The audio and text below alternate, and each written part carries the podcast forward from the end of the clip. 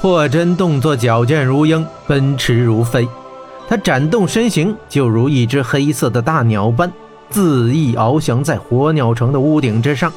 一家家的平房屋顶，仿佛是漂浮着的灰云似的，一片片的自他脚下飞过。夜晚的凉风吹着他的脸庞，他喜欢这种飞驰的感觉。他曾于北龙山暴雪狂风中不眠不休地飙驰了七个昼夜。只为能见到他心爱之人一面。前三日，他又不吃不喝的疾驰穿越了整个沙漠，只为石维的口讯。似乎这种疾驰如风的奔驰已成为他生命的一部分。夜晚十分寂静，人们都已进入了梦乡，大多数房子都已经没有了灯光，只有那东北角最高处的一幢建筑，犹如点着明亮的灯火般。那里便是皇宫，那便是霍真要去的地方。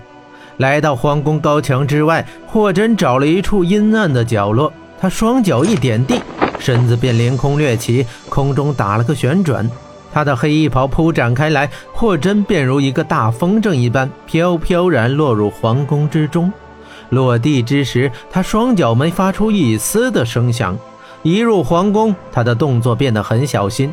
他仿佛化作一团黑影，动作步伐再无一丝的声音。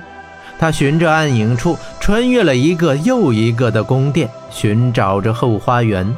今夜本是月光熹微，渐渐的，月亮在黑暗的夜空中一点一点的大起来。此时，高高悬在那高楼穹顶之上，已是一轮晶莹的明月。它倾注出一片柔和的光辉。洒向每一个庭院，每一处宫殿。一个花园呈现在他的眼前，月光里显得那么柔和明亮。地上的花朵与天上的星星争艳，橘树和香橼树都披上了银装，喷水池在月光下闪烁着，玫瑰的羞红也微微的看得出来。霍真忽然发现一个身影正在花园中穿梭。这深夜竟然还有一个人同他一样闯入了皇宫，这人是谁？来做什么？莫非他也是冲着公主而来？霍真悄无声息地跟在此人之后，那人正全神贯注地寻找道路。霍真飘荡其后，那人竟未曾发现。霍真跟着那人穿过后花园，来到一座高高的小楼旁，楼外用金字写着“书香阁”三字。这里不就是公主的住处吗？